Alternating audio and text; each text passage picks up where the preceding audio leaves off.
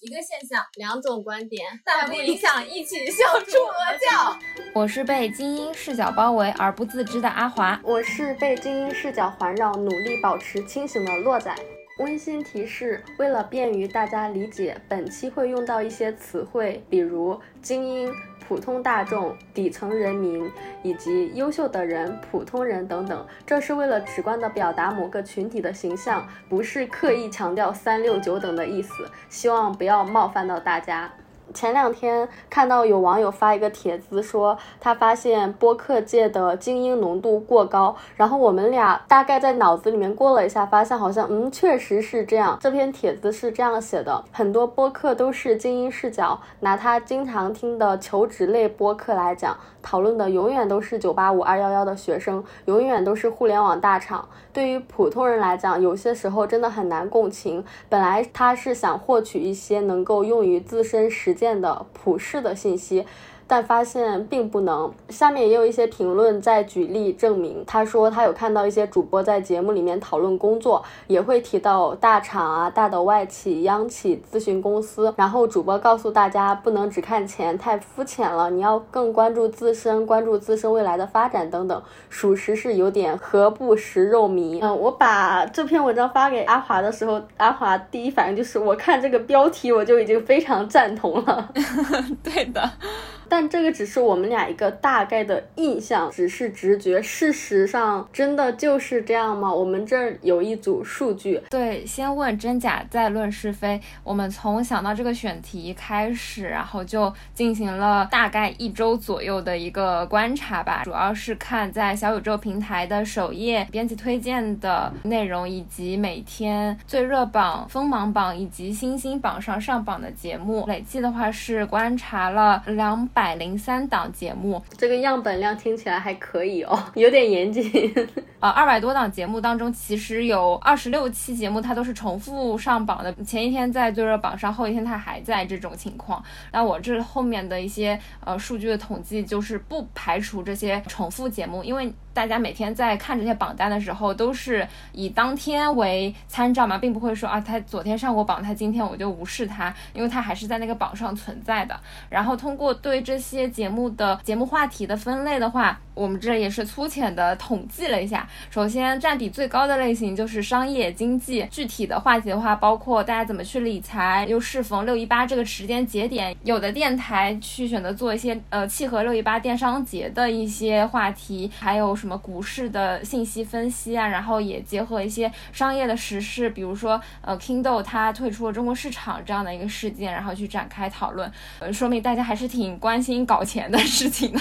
本来以为是泛文化或者说是聊天可能是最高，但是其实统计下来最高的是商业经济这一块。排名第二的就是泛文化类的节目，总共有十九期，具体的话题的话涵盖了有类似像文化有限这样的读书节目啊，然后也契合了唐山事件产生的一。一些女性主义的话题呀，还有一些围绕小众的兴趣爱好啊，或者番剧啊，或传统文化呀、旅行啊、咖啡啊等等一系列一些比较小众的文化形式吧，所以我就把它归在了泛文化类下面。第三种比较高频出现的节目类型就是聊天，然后主要的聊天形式有主播读一些粉丝的来信，然后和粉丝进行一些沟通评论。比较典型的聊天方式就是类似于像写信聊天会这样的脱口秀，也都是。由脱口秀的厂牌主要输出这一类型的聊天节目，排名第四的节目话题类型是生活方式，总共有十六期节目，然后分别聚焦的话题有在北京、上海的疫情生活，然后还有一些是讨论躺平还是卷，呃，疫情后逃离大城市，或者说一些在小城市的生活，然后还有一些美食探店，或者说不同地方的风味美食这种。排名第五的话就是影视话题的节目，总共也是十。六期，它主要涵盖了什么电影啊？影视剧啊，综艺呀，比如最近比较火的《风骚律师》啊，《乘风破浪》啊，《梦华录》啊，《瞬息全宇宙》啊，反正是中西合璧，各个市场上大家关注的影视都会广泛的讨论。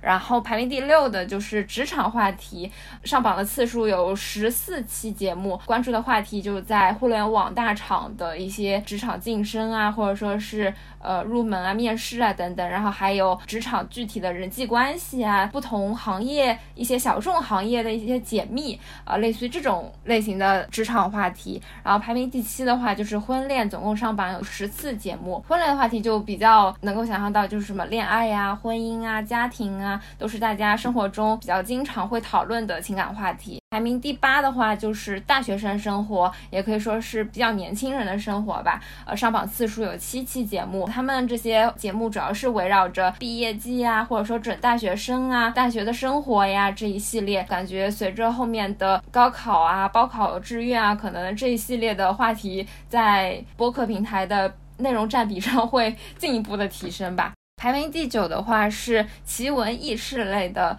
播客节目上榜次数也有七期，这也是让我比较意外的。然后这一类话题节目的话，他们主要是凶杀案啊，或者说是比较有代表性的悬疑案啊，还有国外的邪教啊，然后甚至还有讨论 UFO 这些比较天马行空的话题吧。邪教节目也能上首页的推荐位吗？他们的运营都这么没有求生欲的吗？还推首页，能过审我都已经很意外了。谁让人家前面有个国外呢？反正都是国外的邪教，没有侵害到本国就 OK。排名第十的话就是音乐推荐类的播客节目，然后这一类节目的话就比较单纯纯粹了，就安利一些好听的音乐啊，关注一些有代表性的音乐人啊。综上的话，就是我们通过这将近一周的观察，总结出的排名前十的上榜次数比较多的这种节目话题。除了这些上榜频次比较高的话题之外，也有一些关注国际政治啊、社会问题呀、城市治理呀这种类型的，因为它的上榜频次不是很高，这里就不具体展开了。从七天观察计划的数据来看，好像没有很强烈的精英视角。那为什么很多用户又会有这种感觉呢？我们下面从主播和听众的角度试图解读一下吧。首先是主播，有一份来自播客先生的播客创作者报告。首先要解释一下，这个样本量不太足，只有三百份，所以答案仅供参考。在这个报告中指出。播客的创作者主要行业是影视业、互联网以及学生。从地区来看，北京、上海两个城市就占了百分之四十九，数字还是挺惊人的。海外的主播占百分之十三。在问到主播们怎么样选择主题时，大部分的答案是说他们会选择社会与文化啊、生活类的。总之就是分享他们的日常。原因之一就是播客的商业模式不太成熟。大家只能用爱发电，比如我们，他们主播在闲暇的时候做节目，然后表达观点和分享经验，这也不难解释吧？他分享的经验跟日常就是那些所谓的精英的生活。再回到这位网友的问题来看。他说他看到的都是民企的员工、名校的学生。我觉得是因为他关注的话题都是职场类的。从主播的角度来看，主播要想做一个职场类的博主，那他必然也要在职场上面表现的比较好吧？比如说一些什么大厂啊，很厉害的岗位啊，你只有这样才有说服力，不然有种纸上谈兵的感觉。也就是说，你这个根就立不稳，那你怎么样当职场类的主播呢？或者是我。再深入一点，我猜想这位网友想看到的是跟自己经历类似。学校是普通的学校，工作也是普通公司的职场打工人，希望这些人来分享生活经验。但是我觉得啊，如果这个人这个主播他能够持续的输出职场干货的话，即便他是在普通公司的普通岗位，那他应该也不普通吧？他应该是在这个水平内、这个水平线里面做的很好的一个人。再具体一点，就比如阿华我们两个人，假如说我们俩想做职场类的节目的话。我们在分享经验的时候，只能说我在哪个厂的基层岗做得好，哪个厂的螺丝好拧。你想让我们再持续输出的话，我们俩的肚子也没货，经验也没有。所以说，从主播的角度来看，好像是不太成立的。对，突如其来的安利，欢迎大家收听我们往期的几个仅限的职场节目。阿华没有毕业就做了十份实习这件事情。以及互联网女工的即兴吐槽、韩剧公司的工作体验，以及游戏民工那几期，内容还挺好玩的。这几期也都是我们基于自己的实际亲身经验嘛，我们经历了实习，所以说可以产出一些对于实习有帮助的内容。但是像那些比较资深的，或者说是能够给职场人以引导的那种节目的话，那自然他们自己在。职场上的经历啊，或者说他们的表现啊，就要足够的有底气吧，他们才会敢去做这样一个职场类的博主。我这是一个报告里面的顺序，你在七天观察计划里面是不是还观察了我们的主播们？可以分享一下你的结论。对，其实这份报告里的有一些特征也能体现在这几天的观察当中。就从上榜的播客节目来看，他们背后的主播分为两类。好了，第一类就是已经就业的职场人，那这些人大部分就职于哪些公司、哪些机构呢？就比如说有一类是媒体机构的背景，比如说第一财经啊，或者说有芒果台啊、新浪娱乐啊，它本身就有一个大的媒体机构作为背书。还有一些呢是幕后的人走到台前来。发生，比如说呃某些影视剧的编辑啊，或者说是剧本写作者，然后什么综艺节目的导演，就其实平时大家能够接触到的都是节目或者说是剧本身，但是这群幕后的人，他们来谈一些他们背后的故事，也是比较有吸引力的。然后还有一类的话，就是我刚刚提到的以脱口秀或者说以聊天见长的喜剧人们，他们也是持续的输出了很多这种偏聊天向的趣味性的内容。然后除了这些比较有代表性的。就业的。公司或者说职场的环境之外，其实每一个个体还都叠加了一些互联网啊、金融行业啊，或者说是海归啊等等这些 buff。我感觉这一部分身份的标签也是和报告中的一些数据是契合的。然后除了已经就业的打工人，在学校里或者说是未就业的这群人，他们有哪些特征呢？这几天的观察上来看，主播他们也是都是有比较华丽的高校的背景吧，比如说清华、复旦毕业或。或者说是九八五二幺幺海外留学中的大学生，他分享一些海外留学的经验。这部分的学生也确实如那位网友他在帖子里面说的，就是一群比较优秀的名校学生。然后还有个我们俩同为新传人，不得不感叹的就是新传人在播客节目当中的渗透率也太高了。我有发现到这几天的上榜节目当中，甚至都有新传考研机构打入了榜单。之前有看到过那。种专门为了新传学子提供的与新传毕业生的一个访谈的播客节目，然后我看了一下他的 show notes，也听了一下那期节目，就非常的震惊。他的一些嘉宾都是什么清华新传出身，然后现在在海外留学中，或者说是有条 show notes 让我印象很深，什么哥伦比亚的 offer 来了，我很失望，还是说我很纠结来着？我看到之后立马就截图发给了洛仔，有点撒贝宁凡尔赛那味儿了。北大还行，对，所以是的，是的，不说是精英吧，那至少都是非常优秀塔尖上的那群人。这样看来，还挺能回答这位网友的疑问的。不管是我的这份报告啊，还是你的这个观察呀，为什么你看到的永远是互联网大厂？为什么永远是名校学生？因为主播就是这些人啊。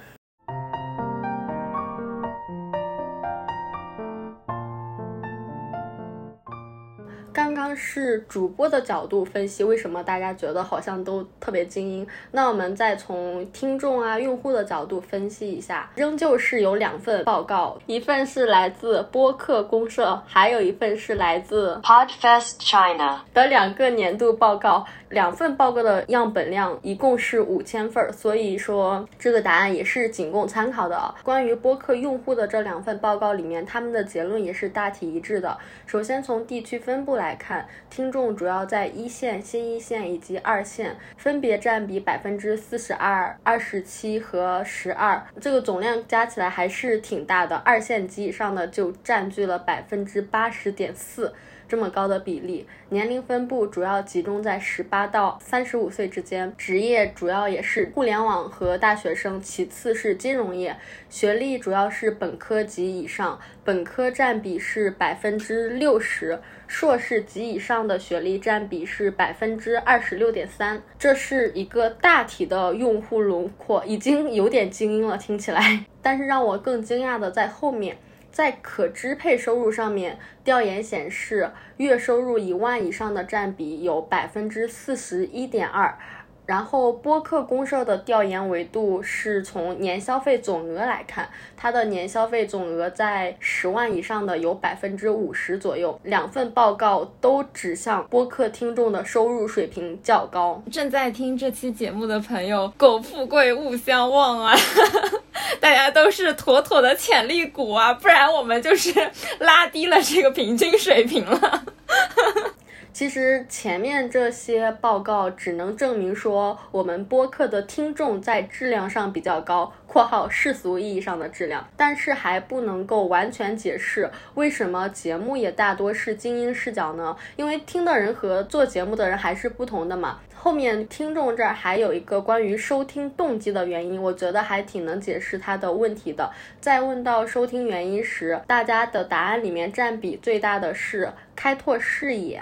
满足好奇心，然后是对兴趣爱好进行补充以及学习有用的知识和技能。大家都说了嘛，听的动机是开拓视野、补充爱好和学习知识，可以总体把它概括为三个字：求知欲。既然是满足求知欲，那这些内容肯定是高于生活的。所以说，从听众的角度来看，也是可以解释为什么这些播客的节目都会稍稍高于大家的日常生活。综合来看。播客界精英浓度过高吗？确实是，但是你如果觉得他们的履历过于光鲜，职场和学校经历过于优秀，其实是跟你自己的选择有关系的。因为你在听这个领域的内容，那他们肯定得是这个领域做的比较好的人才行。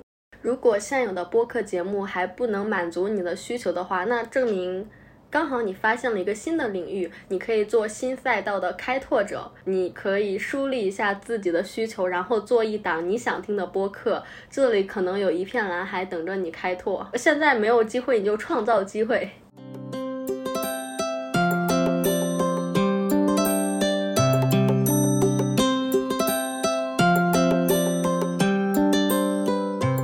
哦，刚刚是一些数据上面的原因。什么报告啊，我们七天观察的样本啊，下面我们再讲一些比较主观方面的原因。当时有看到一个网友在回复，为什么播客界的精英视角比较重？他说，从内容上来看，播客本身就有筛选门槛，一期播客的时间很长，如果能长时间输出一个观点，需要主播的逻辑很清晰，阅历又很丰富。首先，谢谢这位网友的评论，我们两个主播表示有被夸到。然后他还说，需要。有很强的表达能力和一定的观点输出，这个跟教育水平的相关性还挺高的。如果是一些更普通的人，他们想要把故事讲清楚，讲的又有吸引力，同时又能输出观点和价值的话，难度还挺大的。还有另外一位网友说，从主播来看，他们主要是这些标签。精英、中产、文青、硕博、大公司、爱好丰富等等。假如说有普通人的视角，那你愿意听普通人讲一个小时吗？听起来好像有点话糙理不糙。对，就像我们之前在讨论一些素人综艺的时候，会说，哎，其实这些素人综艺里的人也不是纯素人，但是你真的请了纯素人，你会愿意看吗？还是都要请一些带有一些网红 buff 或者说网红属性的人上去才会比较有看点？他的这个吸粉的点，或者说是他的能够产生一定影响力，他一定不是说我够普通我才有影响力吧？后面再说一些俺的理解，我从创作者的角度分析一下，为什么都比较偏精英视角。不知道大家有没有发现啊？你可以在脑子里面现在过一下自己关注的这么多播客，是不是大部分台、大部分节目都偏向自我表达？都在分享自己，整个播客界的画风好像都是这样。那主播们分享自己的经验、观察、体会。假如说你强行让他们用普通的视角来讲节目，结果就会不对味儿。怎么个不对味儿呢？呃，我一直非常坚定的觉得，那些所谓的精英人士，他们是没有办法表达普通人的生活的。也不会真的站在当事人的角度考虑问题、阐述内容，毕竟这个世界上没有真的感同身受。以大家熟悉的影视作品和新闻报道举个例子，有一些优秀的文艺片导演或者纪录片导演很爱拍底层人民、普通民众的生活，但有时候他们很喜欢美化苦难、美化人们的品质。有时候呢，恰恰相反，他们又会刻意的放大生活中的苦难，强调人的劣根性。忽略人的韧性，这个韧指的是坚韧的韧，不是任务的任啊。这些创作者始终没有办法去融入他们，没有办法融入这些被拍摄者，在进行表达的时候也非常有个人色彩。看起来这个内容是普通人的故事，普通人的生活，但是你再往里面想一点，就会发现。他们的视角以及表达的这个思维，还是来自于这些精英们以及他们的看待事物的视角。除了影视作品之外，还有深度报道啊，或者是人物稿子，也有记者会描述普通人的生活。文字这个东西嘛，就更不用说了。他们在用文字表达的时候，主观性更强，个人选择的痕迹更重。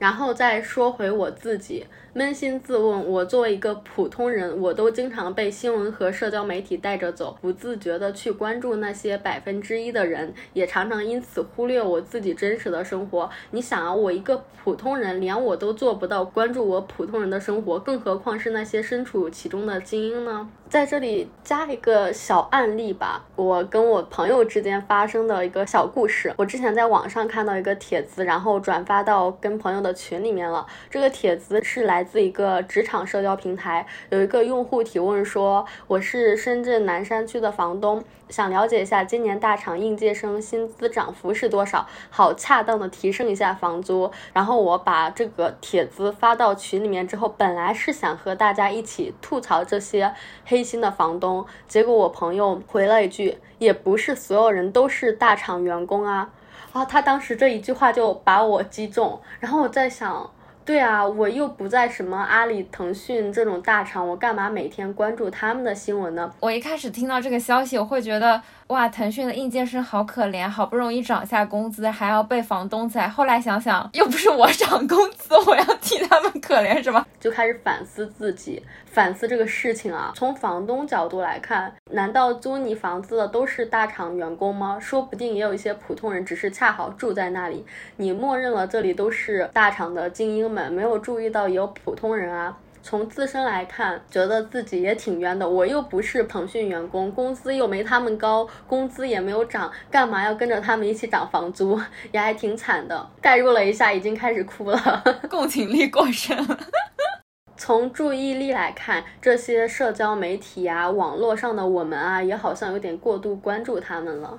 这个是我以及我看到的网友一些主观方面的分析。然后阿华这儿有一些格局打开的视角，可以拔高一下，分析一下原因。对，就我看到这个网友的帖子之后，我也自己想了一下，为什么播客呈现出这样一种精英化的状态，或者说是特色吧。然后我主要分析了一下导致这种状态的原因吧。首先第一个就是互联网平台的这种传播特征吧。然后这个就和我们新传专业就还挺高度契合的，学以致用一把。就是。是，其实我们之前每次都会说，呃，什么人人都有麦克风，人人都是主播，人人都可以做播客，好像看似把自媒体渲染成一个很去中心化、平民度很高，或者说是权力非常分散化的这样的一个平台。但其实我们现在早就已经从一个自媒体刚出现时候一个去中心化的状态，已经在向再次的中心化这样的状态转变。现在的网络意见或者说网络舆论，其实又是一个再中心化。化的一个状态，在自媒体当中，我们习惯性的去看 KOL 他们平时在吃什么，在玩什么，然后去关注一些 UP 主他们的动态，或者说他们关注了一些什么事情，然后包括嗯播客在这种自媒体平台上都是会形成。一些新的意见领袖，而这些意见领袖本身，他们就形成了一个高于我们普通人或者说是平凡人的这种权力中心。除了互联网这样的一个平台属性传播的特征之外，我觉得播客平台自身的运营也是导致这种精英化的趋势的一个渠道。就以我们这几天观察的这种每天的编辑推荐来看，它其实也是会有意识的去打造一个小资或者说是精英化这样的一些属性。那我觉得这也无可厚非，因为它作为一个播客平台，它首先是要去促活拉新嘛。促活拉新最直接的就是说，它要提升一些节目的播放量，能够促进大家踊跃的去评论，同时吸引更多的新用户来注册使用这个播客平台。那你想要达到这些目的，你肯定是需要有优质的内容源源不断的输出。而对于平台来说，他们首先要抓住的就是本来就优质的一群人，本来他们身上就有一些 buff 或者有一些特殊的标签在，那这群人他们去产出这些优质内容来说是再正常不过的了。他们自己的生活就有很多的素材可以去引发这样的讨论度或者话题度，也是相比于普通人、平凡人更容易去产出这些优质的内容。除了促活拉新这种比较实际的 KPI 之外，平台的运营也会有利于整个品牌的塑造吧。就比如说小宇宙的社区里越来越多的专业机构的入驻，越来越多的明星学者的入驻，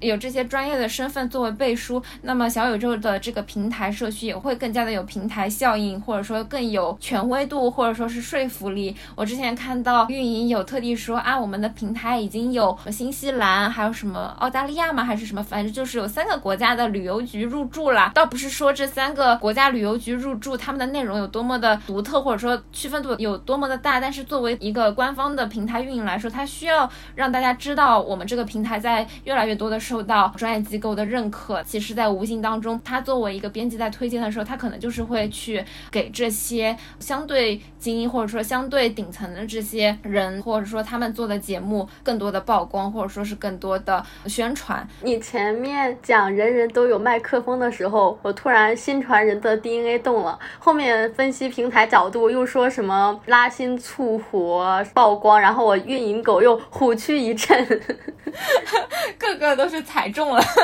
这种身份的共识。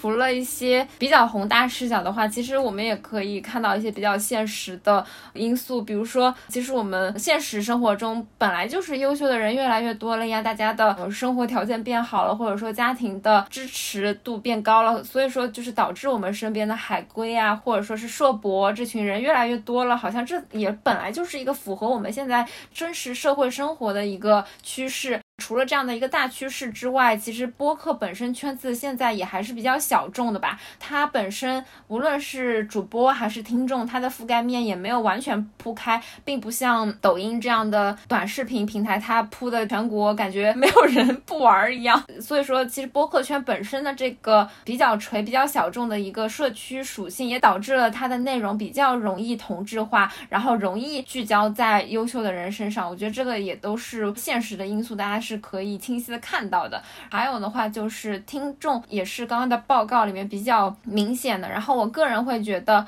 我们作为主播也是听众嘛。那个报告大部分的听众都是在一线城市或者说新一线城市生活打拼。作为听众来说，其实就是对于那些有着相同的生活背景，或者说大家生活在同样一个城市，或者说是相似的城市，那他所说的话、所聊的话题肯定是更能够产生共鸣，或者说更能够引发我的好奇。同时，那个报告里面也说到。播客的听众，大家也都集中在十八到三十五岁，那这也是一个处在人生的上升期。我觉得大家就都还在追名逐利的阶段吧，就是大家肯定就会关注啊，我怎么生活的更好，我怎么赚更多的钱，或者说怎么样才能够去探寻到生活的意义，或我怎么生活，我的人生才更有价值。这也是这一群人大家一个很有共鸣，或者说大家都在追求的一个事情。所以我主要是从这四个方面去阐述我对这个问题的一个。个想法，然后我自己也会觉得播客的精英化是比较意料之中的吧，就是基于刚刚谈到的这四个方向。我个人在看到洛仔传给我那篇帖子的时候，我就说，嗯，对啊，对啊，我还以为大家已经默认了这个观点了呢。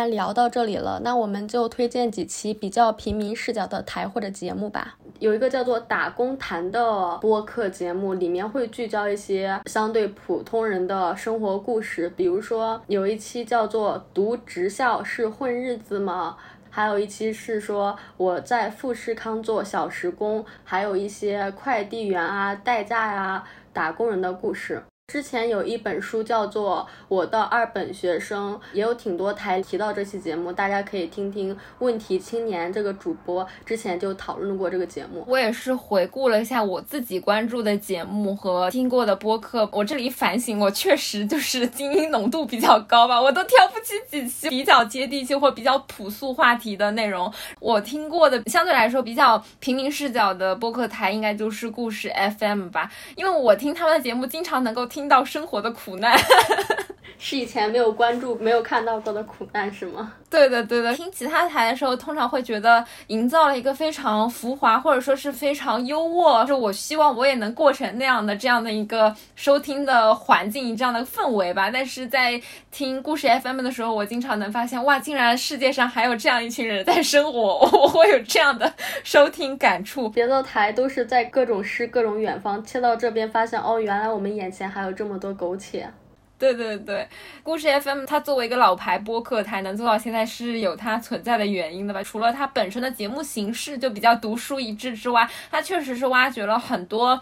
嗯，无论大城市、小城市，各行各业、各种类型的人，他们的一些小人物的一些故事，提供了一个比较好的关注底层人民生活的一个入口和窗口吧。虽然他有的时候选题会比较的猎奇，或者说选择的对象是一群平凡人当中的不平凡人，但是他确确实实和精英浓度比较高的一个平台做了非常鲜明的划分。哦，我刚刚其实听到你说那个，呃，我的二本学生嘛，然后我突然想到 B 站实习的时候，我的一个实习朋友，他好像就是。二本出身，或者说是比较普通的高校来 B 站实习，然后他就说，他感觉在互联网上好像二本学生或者说是职校生都失语了，你根本不知道这群人他们在干什么，或者说他们去了哪些行业。当时他这样一说的时候，我确实觉得，我作为一个冲浪者，我好像也不关注，然后媒体也不关注。然后他们也不说，还是说我就不知道这个墙到底是在哪里？是我也有可能，一方面是媒体他觉得这群人并不是能够引发关注、能够有流量的对象，所以说就没有去报道。然后也有可能是我本身在筛选信息的时候就把他们也无形中排除在外了。非名校的这群人好像确实是被大家忽略了。我觉得也可能是这批人不太经常在网上发表相关的言论吧。就像在知乎上面，你没有年薪百万，你就不好意思去回答问题；你在虎扑没有年入三十万，你都不敢说话；你照片 P 的不好看，你都不好意思发发小红书、发发朋友圈。大家有种沉默的螺旋的感觉。这期 新传的知识点还不少，嗯，有可能。哈哈哈哈别听什么新传考研机构，听我们的不好吗？娱教娱乐。我们可能对于这类型的播客确实接触的比较少，然后也欢迎大家在评论区给我们推荐比较有收获、有意思的平民视角的播客，然后我们也可以多多补齐这一部分的信息的视角。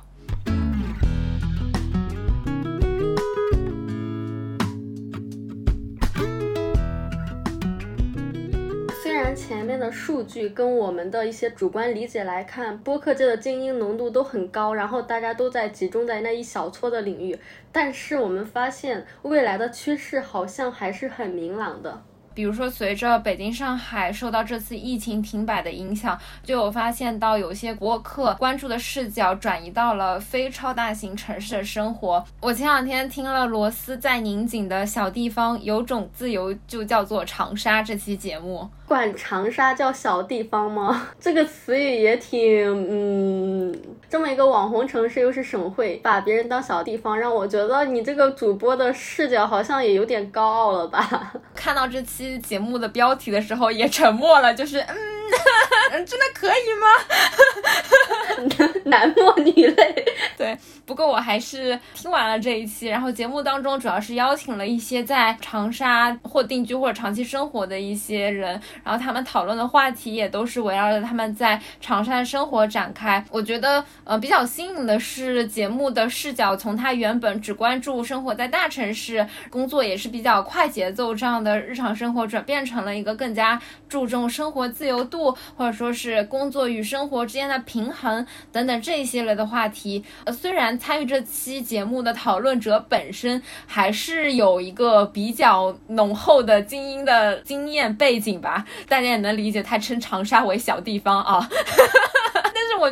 还是提供了一种比较新的视角吧。那么在这种头部节目的视角的转移之下，或许会带动更多的播客主播们去注意到这些非超大型城市的生活，甚至是关注到真正的小城市，比如说小镇上的青年是怎么生活，小镇上的生活是一个什么样的图景，或许能够形成一种效仿或者说是影响的作用吧。我会觉得有一丝小小的期待。如果它不叫 长沙，叫小地方。的话，那我的期待度会高一点。对，非常希望主播们切换生活环境的话，他们来到了新环境，工作上也不再那么卷了，趋向工作生活的平衡，娱乐活动也不再是以前一样，艺术展啊，各种打卡啊，可能会关注日常生活中的美好吧。在这样的背景之下，聊的话题就不再像以前那么宏大了，可能会更切实一点。希望未来可以看到这样的场景吧。